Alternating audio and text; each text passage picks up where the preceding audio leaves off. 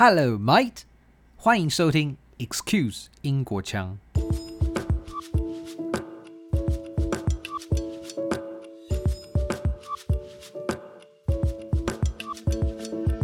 We're going to do one on typhoons because I do storm chasing as well, and uh, weather was well. Weather was my is a great interest for me. Um, Oh yeah, so every your time, a, background.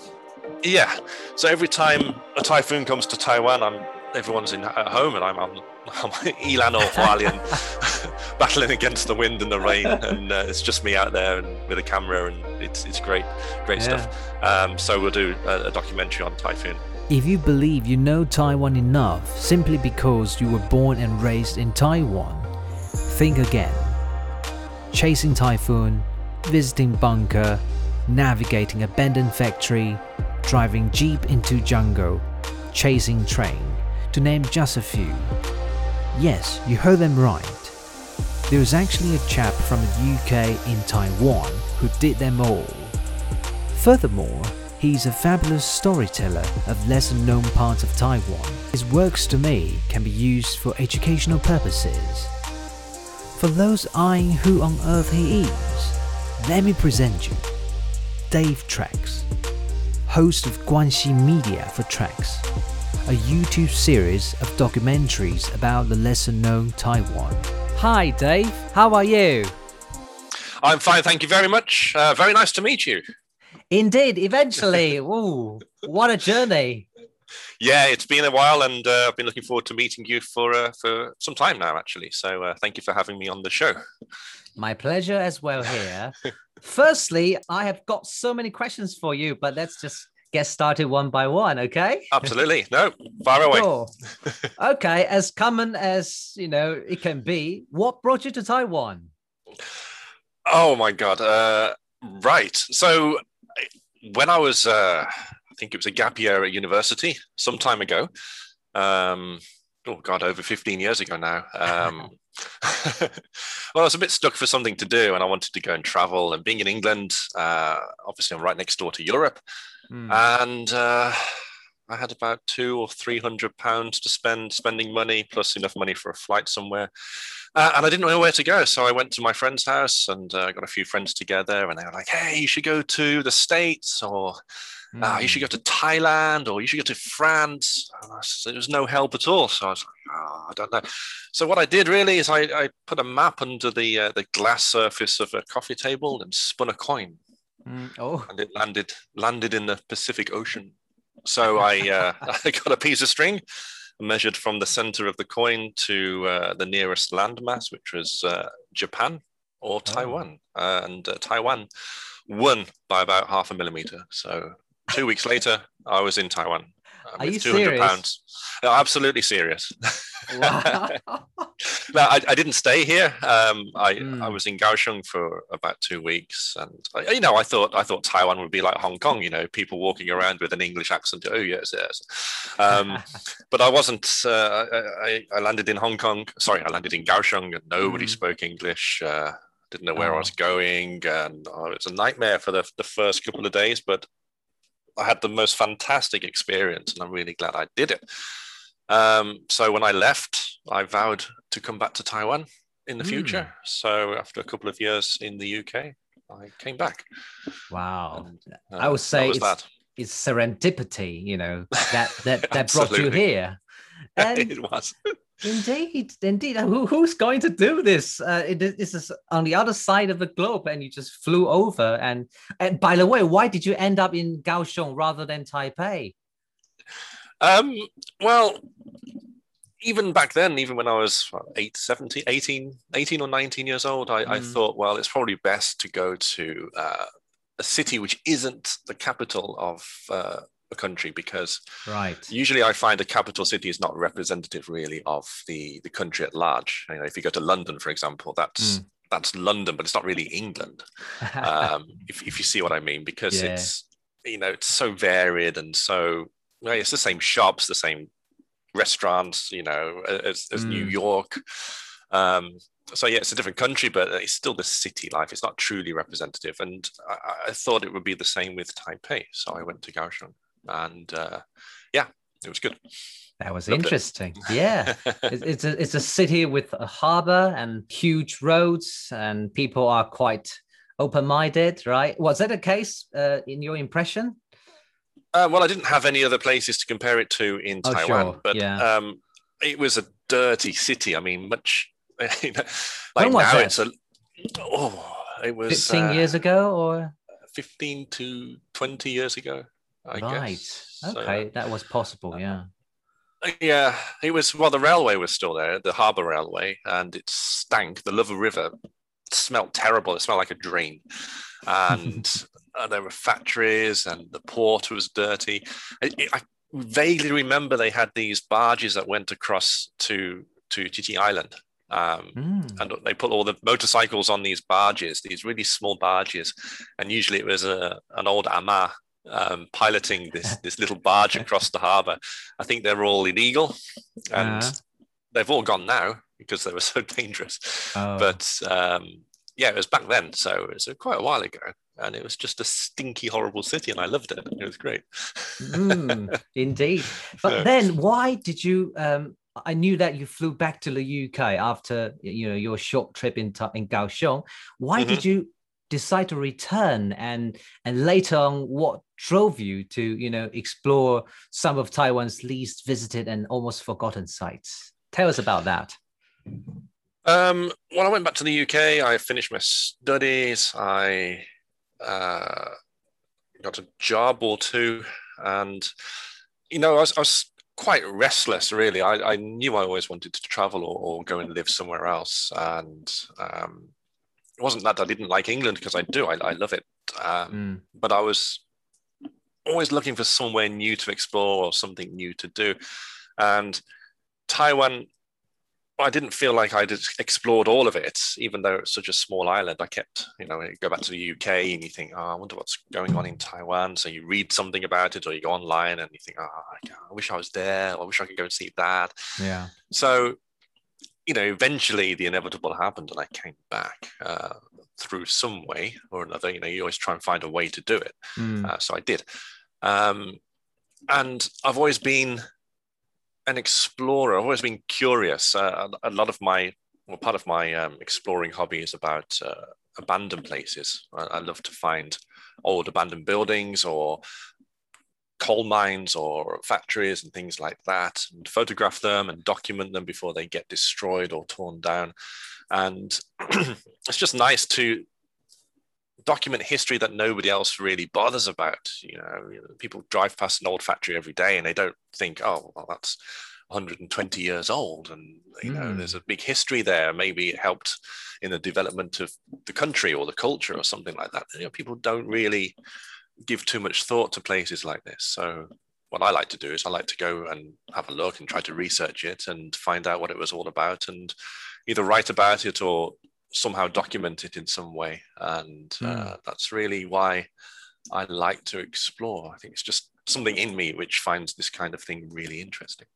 Mm. So, so, that was what you did when you were in the UK. Try to, uh, you know, visit some un, you know undiscovered sites and documented that through uh, video. And then you you exported the same hobby to Taiwan and did the same thing until today, right? Yeah, actually, I'm not really a, vid- videographer myself, but I, I, do take photographs, and okay. uh, that's how I used to document things uh, by by photography, really. Um, mm. And that's how it that's how I started doing tracks because a lot of the research that goes into the videos has taken place over years. Um, so how I got, well, I'll tell you how I got into tracks. Uh, it was I used to post small, short videos, very badly edited videos online, or I would, um, excuse me, take photographs and write like a something like a blog post, but on Facebook or something like that, mm. uh, with some pictures and uh, just put it online, and people would read it. Or um, actually, in Taiwan, there's some groups which um, are concerned with urban exploration, and mm. there's quite a few members on those groups on Facebook. So I'd usually post there, and uh, I got noticed by uh, Guanxi Media um, in Taichung, and they sent me a message and asked if I wanted to do anything with them. Uh, that was last year or the year before, late Mm. So that was the beginning. I think that was the beginning. Yeah. Yeah. And then that, that's how we started. So I think it's almost a year and a half ago. So. So Guanxi um, Media approached you and wanted to collaborate with you, uh, and then you began your uh, track series, right? That's right. Um, so Guanxi Media was, I, I, think it's about 15 years old. Uh, it's mm. uh, run by a person called, another foreigner called Michael Schramm in, in Taichung. And it used to be a print magazine um, which turned obviously into an online publication. Um, and then, uh, um, actually, I don't really know that much about the history of yeah, media, no worries. But we, we we got together anyway, and mm. uh, and that's how Tracks was born. I, I, um, saw but, it from YouTube that Guanxi Media is there to support artists, um, you know, entrepreneurs or creators to produce fascinating stories about Taiwan, right? Uh, that's correct. Yeah, there's quite a few contributors actually, and if you go to our website, uh, you will mm. see that there's many um, contributors, both Taiwanese and foreign, and they usually write uh, articles or or uh, submit some photography. Um, mm. So yeah, it's it's kind of like a creative platform for for people to share their content. That's very um, cool. Yeah, it's great. So, um, so yeah, yeah. Uh, so you- that's how Tracks was born.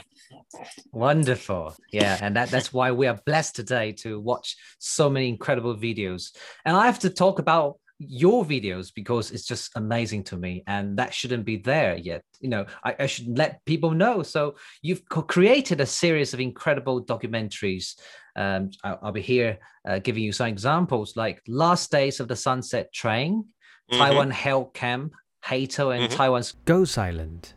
Of them all, did you ever have any mind blowing moments during filming? Well, one something that sticks in my mind is uh, the Ghost Island because that was such a, a phenomenal trip. It was great. Um, excuse me. Just to go to the remote islands of uh, Penghu and uh, see the small communities there was was amazing. But we knew also that we were going to this this ghost island, which had been abandoned for what now, 1984, so 40 years. Wow. Um, and it was just desolate and hot, and uh, it, it, was just a harsh, harsh place. Mm. And to think that people lived there and survived there for over 100 years uh, is just incredible.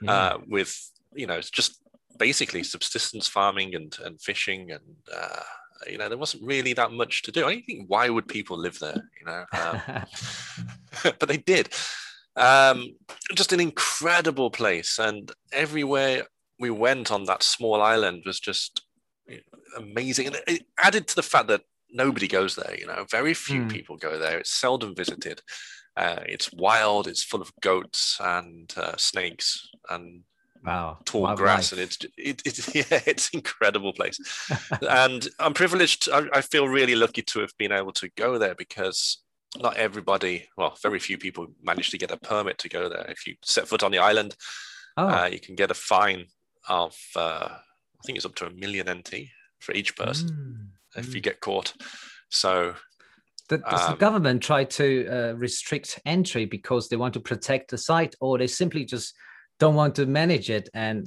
and the, the simpler way is to keep people away from it i think i think it's they they want to a protect the, the site but also i think it's uh, you know in taiwan they don't want people going into the mountains or going off the trail or swimming. Um, you know everything's everything's dangerous. Everything's yeah, seen as dangerous hard to manage. And, yeah if somebody gets hurt or falls down a hole or something then it's you know, mm. they can say, "Well, you didn't put a sign there, or you didn't tell us we couldn't go," and they get sued, and there's all exactly. sorts of things happening. You know, so yeah. I think that's one of the things as well, and it's just you know, if somebody needs to be rescued from there, it's really annoying. You know, it's it's it's yeah. difficult for them.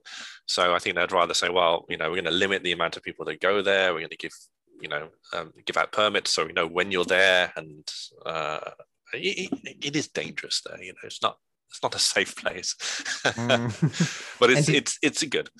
Did you get some assistance alone? You know, because I'm sure you might take some local people's opinion and advice. Otherwise, you don't know what you're faced with, and you don't know what you're heading into. Don't you think? Um, for Ghost Island, we we uh, sought the help of a local uh, mm. who Hmm. was researching the island, uh, including Ghost Island. And um, it's not it's not really a ghost island. It's just that was the name of the uh, the title name of Oh, the yeah. movie. But it was it's uh, Xiji Island.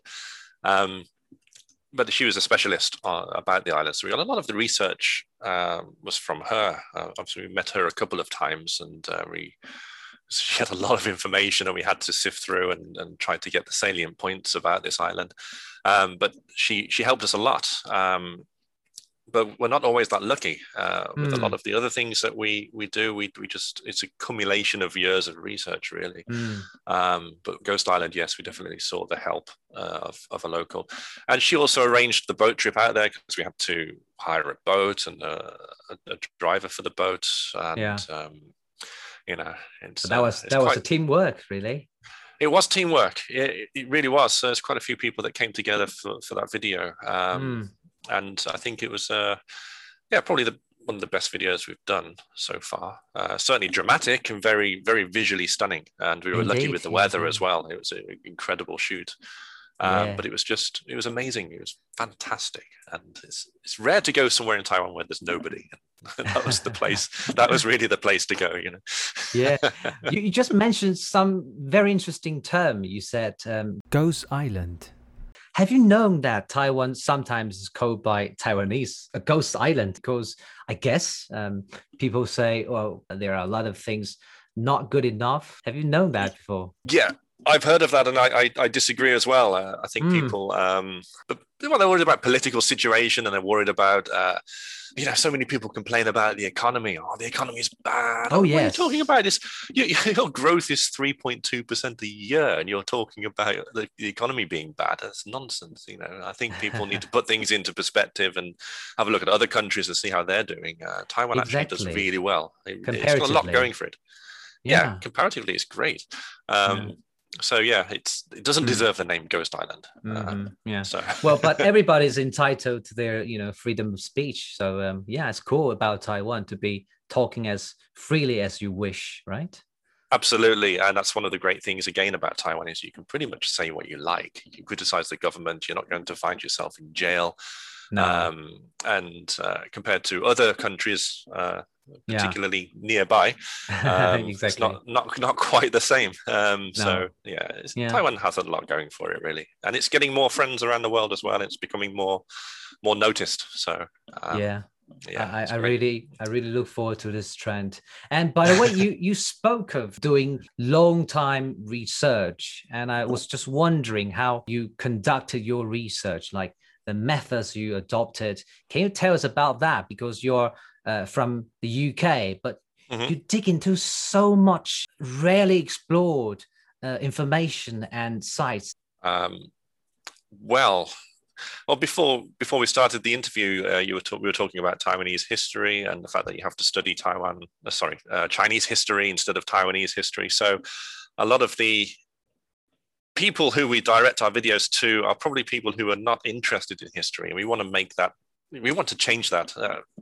People learned history at school and they uh, they, they thought it was boring probably and they- they're Mm. not interested in it and taiwan Yeah. has such a varied history it's incredibly important uh, in the world and people just don't realize that about taiwan um, so first of all i have a mindset of when i go out I, I want to find something that people don't really know about or I Mm. want to research something which I've read about in, in a book, but it didn't really touch on it so deeply. So I want to finish that research or, or explore more about it. Uh, but um, how do I start? I guess, well, I like to go outside and I like to ride around or drive around and explore mountainsides or little villages and things Mm. like that. And it's just a lot for me it's just a hunch it's just a feeling i will see a building and i think oh well, that- building is a little bit strange or that building looks like it's part of a company you know an old Mm. company or that looks like a mine or that this hillside looks like it was an ex-military hillside it looks like it might have some bunkers in it or something like that so i'll go and i'll explore physically i'll actually go to a place and i'll go and have a look myself and get Yeah. off my bike and walk into a trail or walk into a village and, and get a feeling of the place and I'll start to ask around. I'll ask, some of the best sources of information are the old, you know, the mama and papa shops. They've been there for years. You know, they know mm. everything. so a lot of sure. the time, I will go there and start chatting with them and say, "Oh yeah, yeah, so that building down the road, what's that?" And I say, "Oh, you know, that's such and such." You know, and then I'll start to dig a little bit deeper. Uh, yeah. But that's just the start because you know I have to go back so many times. I have to try and research it myself when I've got time to do that. Uh, sometimes it involves going to the library or meeting with somebody who might know more about it, or mm. it, it just takes time, you know. Indeed. And, um, um, it's, it's, it's, quite difficult. But the thing is, I started all this research years ago, so I've still got many projects ongoing, and uh, there's a lot of things that I finished that I uh, I want to turn into videos. So it's uh, yeah, it's, I've got a lot of material. So luckily, mm. I hmm. started a long time ago. Um, so I've got plenty of things to do and get on with. Yeah. So it's just wonderful. You know, I, am sure you might need a lot of like word of mouth, like from the, the neighboring uh, residents, and also, and you have to uh, piece them together, and that's such hard work.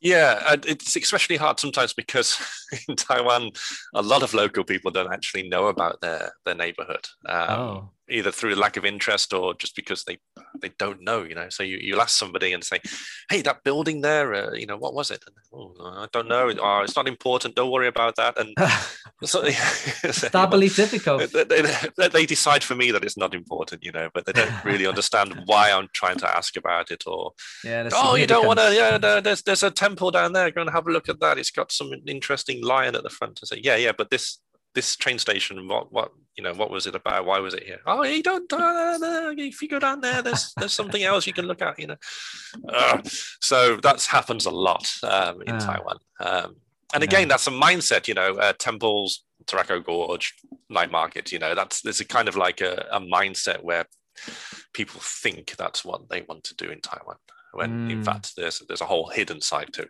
to Taiwan. You know. Yeah. Um, so yeah. and, and and yeah, and more, more crucially, um, you, you, after your research, how do you undertake the filming? It's this you've got this incredible job in you know getting some extraordinary drone shots, for example. How did you mm. do all this like majestic covering of of the topic? Um, well, we think that it's very important to visually represent Taiwan because Taiwan yeah is a stunning place. Um, mm. So to get as many varied shots as possible uh, into one video and keep the keep the viewer interested. Um, mm. Also with the music as well. If we, we we try and present it in, in such a way that it's interesting. So, what can be a boring subject, uh, for example, uh, okay, so the, I don't know if you saw the, the video we did about bridges. Um, yeah, I love it. Yeah, you like that one? So I really enjoyed that one because we just spent pretty much two days just going down the uh, the east side of Taiwan to uh, to film these bridges, and it turned it was just going to be about the uh, the viaduct, the uh, the HSR, the, the mm. second longest bridge in the world. Oh yeah, and yeah, yeah. It's just going to be about that. It's going to be like a ten minute video, but it turned into all those bridges. And we really enjoyed doing that because we were able to get drone shots of the, all those bridges from, from the air and uh, fly mm. underneath them and fly around them. And it's really a fun video to do. And I think that was very visually impressive.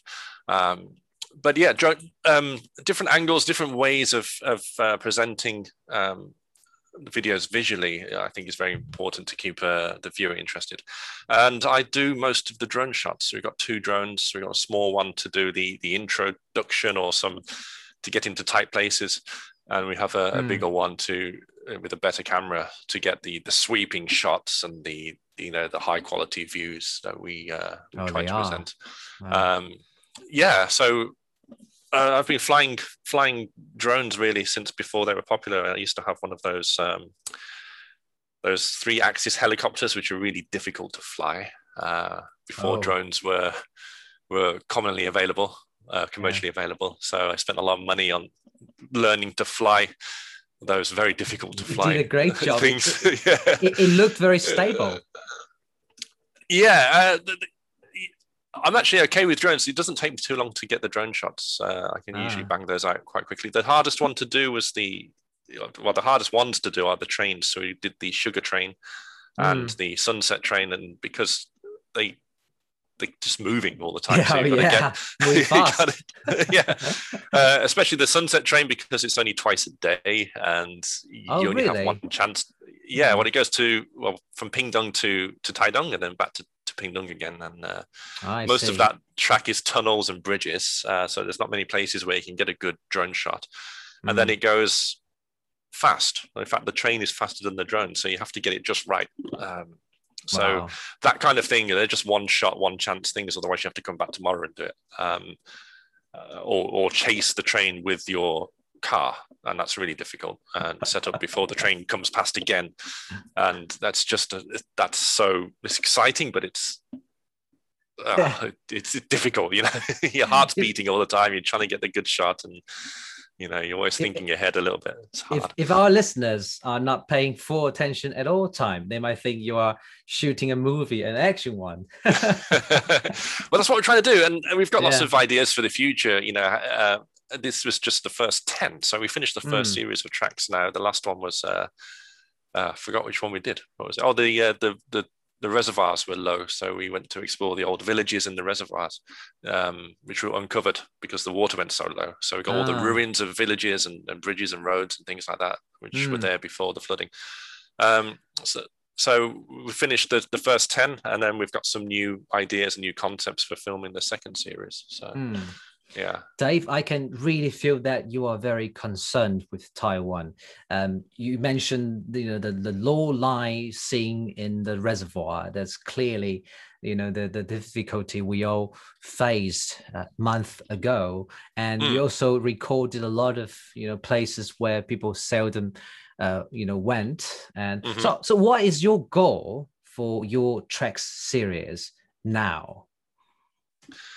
My goal really is i guess first and foremost is to present taiwan um, as it hasn't been seen before and Mm. that sounds like a very arrogant thing No, to no, no, say not at all.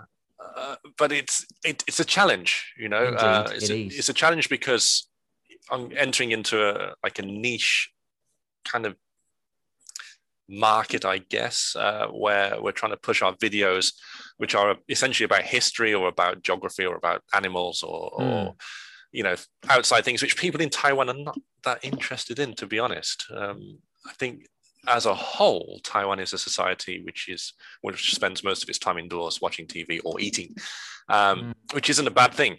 But uh, it'd be nice to change people's minds on that uh, and, and try and get more people outside or more people interested in their own history and own culture because I think a lot of people in Taiwan they look to other countries and say, "Oh, I wish I lived in the States, or I wish I lived in America, or Mm. in Europe, or or in the UK. Those countries are amazing. Oh, it'd be so great to live there."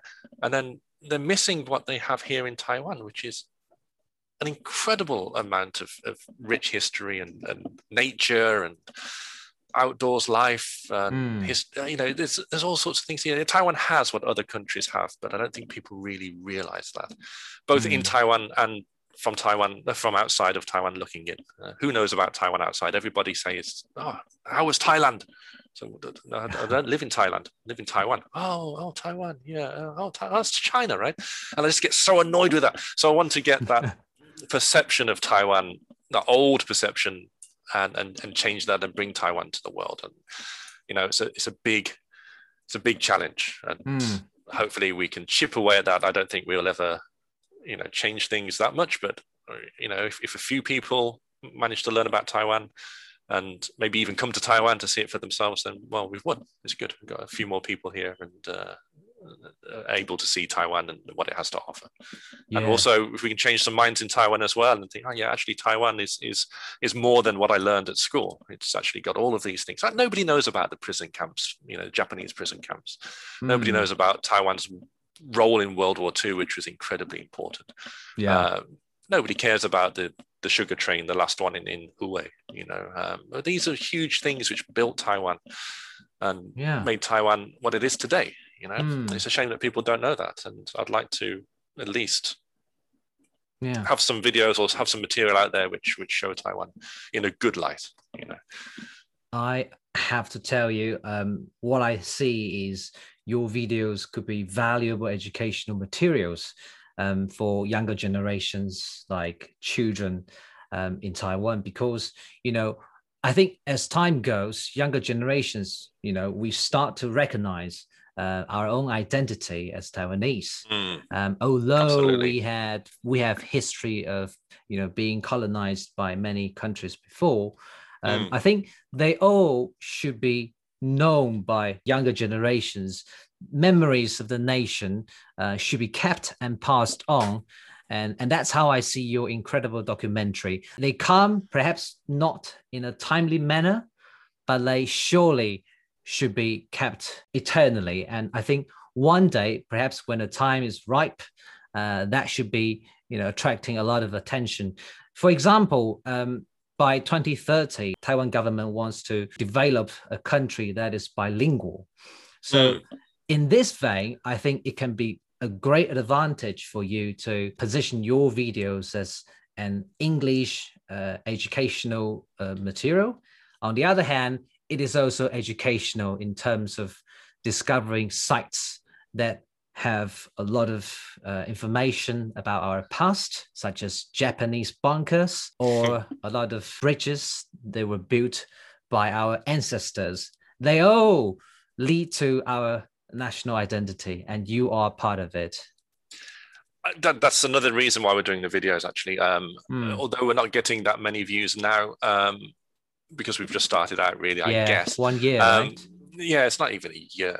Uh, uh, yeah, it is actually. It's just over a year, but mm. we've done ten videos in a year, ten videos in a year. But th- this is the thing. Um, yeah, we don't get many views now, but the thing is, our videos will still be relevant in ten years' time. You can watch any of our videos from now, and in ten years' time, there will be the same the same kind of entertainment value the same yeah, totally the history won't change the information will still be accurate so although people you know, who are eating chou tofu in the night market, they will get like hundreds of thousands of views in the first couple of weeks. Their oh. videos will disappear, uh, but Indeed. ours will still be there. Ours will be. They might turn into educational uh, material, which we're hoping to do in the future. We might do um, like um, a textbook or so, mm. like an educational pack for each video, maybe. Fantastic. Um, but also, you know, they won't age. I don't no. think or, or they will age well, I should say. They, they, will still be they'll That's still the be relevant. It, yeah, yeah. So, um, so they're there for people to. I mean, ten years later, they'll they'll still be there, and that's what we're hoping for. You know, we're hoping yeah. people will still be able to refer to them at any time. Um, Absolutely, and that's why we did it as a series. You know, tracks one, tracks two, tracks three.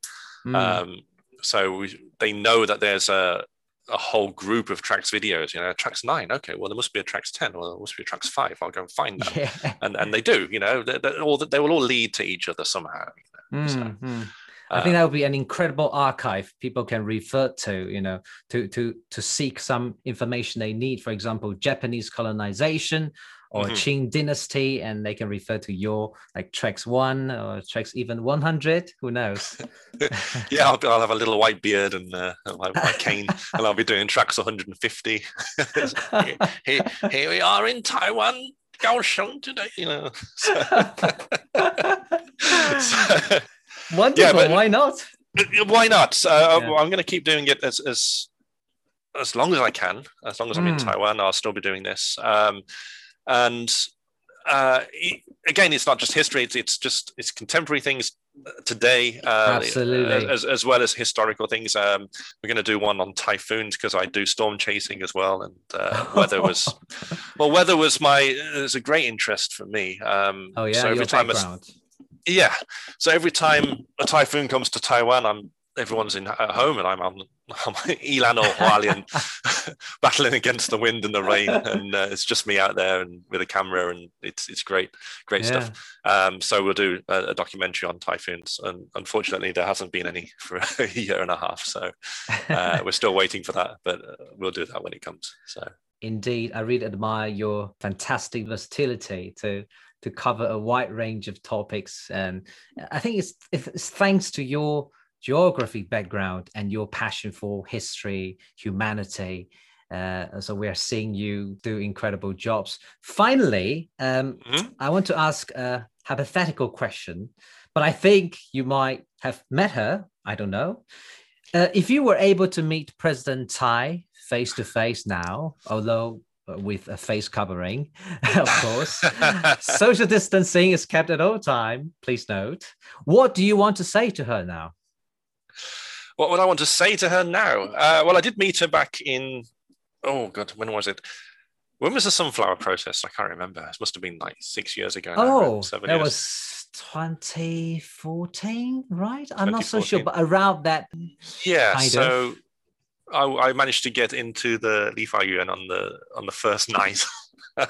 Oh, did you? Uh, yeah, it was the first night, and we were all climbing in up the up the side of the building onto the roof and through windows, and mm. uh, it was. Uh, I, I, felt a little bit out of place and I shouldn't be doing it because I was a foreigner, but ah, also right. at the same time, a, a, lot of the students were trying to get me inside anyway. So, uh, and uh, another person who I know who's politically involved, uh, mm.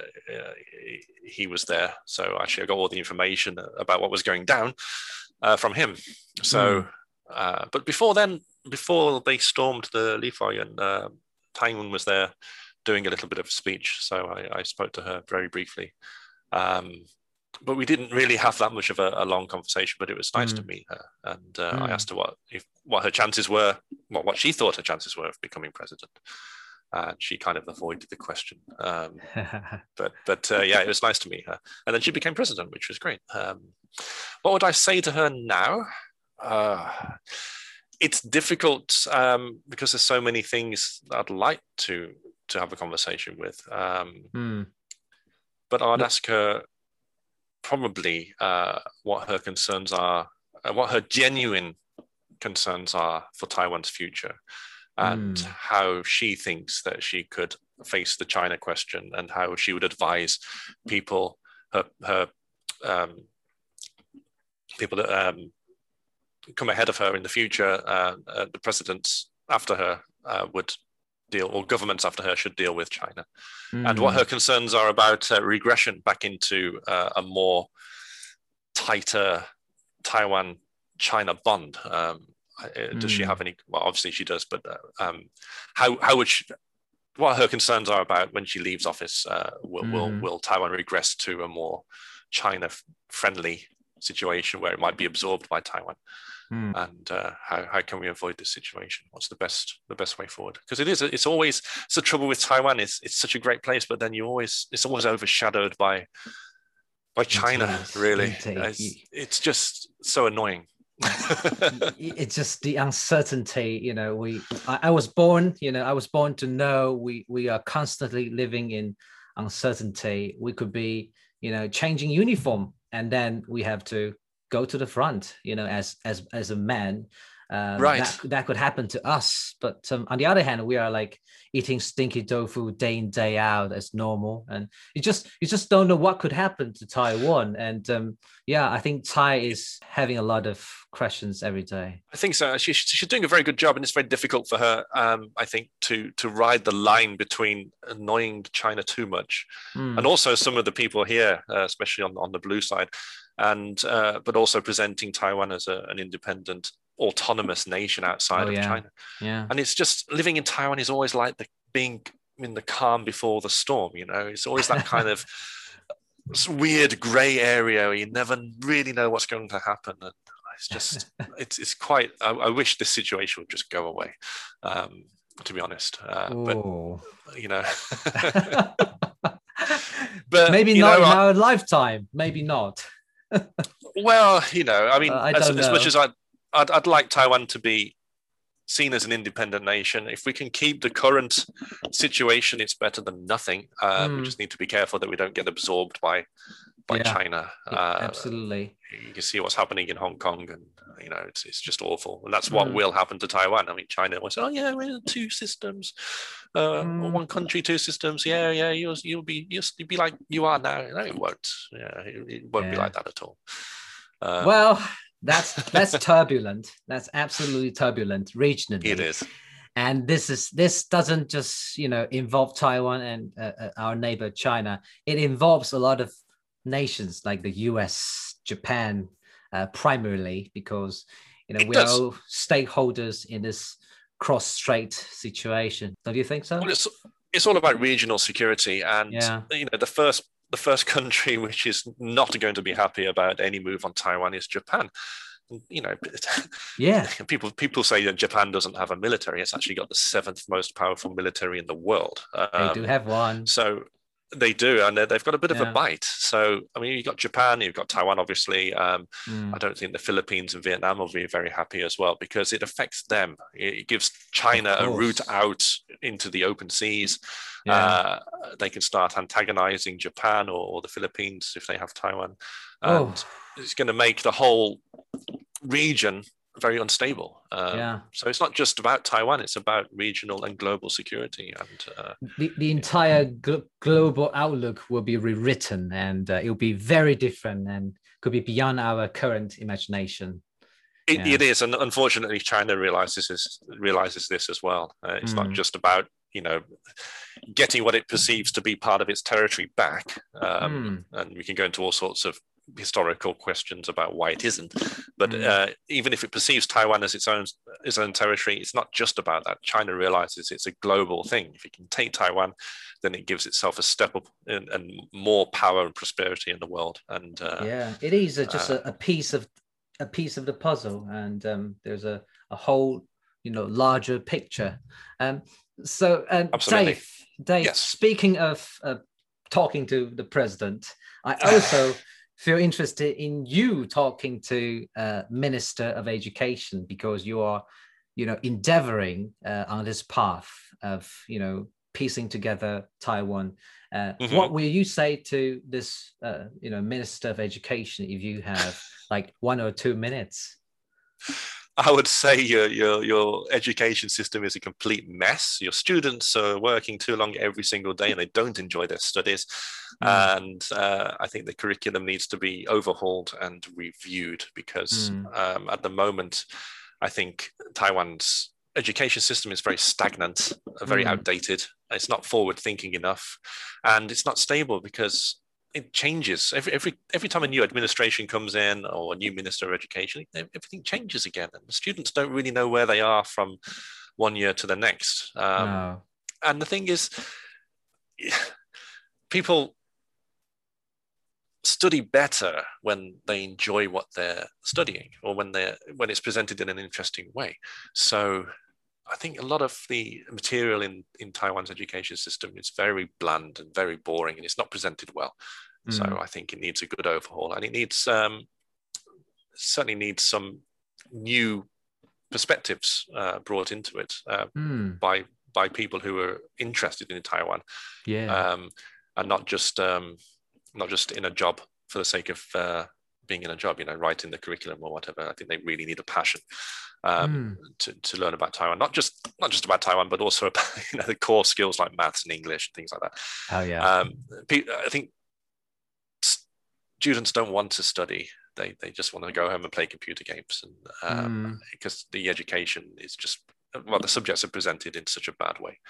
Um, yeah, test driven as well yes, it's totally test driven every single day. I, I, know kids who say, "Oh, I've got mm. a test tomorrow." So we had a test yesterday. Yeah, I got another one today though, and tomorrow as well. I need to go home and revise. When you go yeah. home, it's nine o'clock at night already, and you still have work to do at home. You know, they, they get up in the morning, they get on the bus at six o'clock, they, they go mm. to hmm. school by eight or seven. I can't repeats. remember. Yeah. yeah, and, and you know this. You've gone through the, the Taiwanese education system. I it must did. have been hell. You know, mm. uh, you're overworked before you reach your twenties. You know, that's you mm. set hmm. up for life. Then you've children need to play. Children need to go outside. They need to explore. explore. They need to. Oh, that's the thing. You see, you never see kids outside unless you're in the countryside. You know, you never see kids riding their bike. You, you do a little bit more now, uh, especially with the parents. But you know, when I first came to Taiwan, you never saw a kid outside. You know, they're oh. always inside studying, and it's such a shame, really, because mm. you know, the, the, the best years of your life, I think, uh, probably when you're a child. You don't know it, but when you look back, you think, "Oh my God, yeah, that's such a great time growing up." Mm, and yeah. to waste those those years just reciting tests and, and learning how to pass a test, not really learning anything, just learning how to pass the test, yeah. um, is, is just yeah, how to get the best score. You're, not yeah. learning anything. You're learning how to pass the test. Like the driving test, they teach you how to pass the test, not how to drive. No. And I think it's the same in school as well. You know, Yeah. it's it, you, It's a pity. learn how to pass a test. You get great grades, but you don't know anything. This Mm. is the trouble. You know, Mm, mm. uh, and I think Yeah. it's the same with with with most Asian uh, education Well- systems. That's why maths is is very a very high standard because you don't really need to think. You just need to know how to do it. Just calculate. Yeah. yeah You just calculate it and then you get the answer. And I think it's the same for every subject. You know, you, Mm. you, you, you, get the right answer, you learn the right answer, and you write it down in the test, and then you get your score. But you don't Mm. really learn anything. That's the thing. So Mm. that's what I would say. yeah yeah So- that's pretty much how i felt too and i think you know quite a lot uh, you know the the society actually needs to un, you know undergo some um social innovation by uh, inviting uh, people like you uh, other people with different backgrounds to really sit together and talk about the matter otherwise we'll be continuing the same old way of doing things when the world keeps changing. Finally, uh, Dave, I hope you can tell the audience where they can find you. Okay, so on the on YouTube, uh, we have uh, a channel called Guanxi Media, uh, G U A N X I dot. Hmm. It's, yeah, just Guanxi Media. So if you type in Guanxi Media in YouTube, you'll come up with uh, the Guanxi channel, and Tracks is like a sub series in Guanxi Media channel. So if you type Tracks or Tracks Taiwan, um, then you'll see one of our videos, and you just click one of those videos, watch that, and then you'll see all the other videos as well. Um, it's, it's quite straightforward. Uh, then we've got uh, a website. Okay, so our website is guanxi.com.taiwan, G U A X I dot com Taiwan, and that's our Guanxi Media website. And our videos are also posted there. Also on uh, Facebook, we have a channel. Uh, we have Guanxi, sorry, we have a page, uh, which is also Guanxi Taiwan. So if you just type in Guanxi Media on Facebook, uh, you'll Okay. find our page there as well. Uh, but of course, for tracks, the most uh, important uh, uh, site is YouTube. You can find all our videos on there. Lovely. Dave, thank you very much for your fantastic sharing. Uh, we've learned much more about your channel and we hope to see more quality productions in the future. Dave, thank you very much. You're very welcome. Thank you. It's a pleasure to talk to you today. Thank you. 喜欢本集访谈的内容吗？如果你是用 Apple Podcasts 收听，欢迎你为 Excuse 英国腔评价与留言，你的鼓励是我最大的动力。 也欢迎你加入 Excuse 英国腔在脸书的社团，你可以直接与其他对跨文化沟通或喜欢英国的听众互动，还有机会与受访者直接的交流哦。如果你想实际支持我继续制作更多来自全球多元的访谈，也欢迎到本期介绍下的连结，请我喝杯真奶吧。感谢收听与支持。如果你喜欢这一系列的双语访谈，并想增强英文能力，欢迎到脸书或 IG 私讯我哦。Cheers, mate! Until next time, bye for now.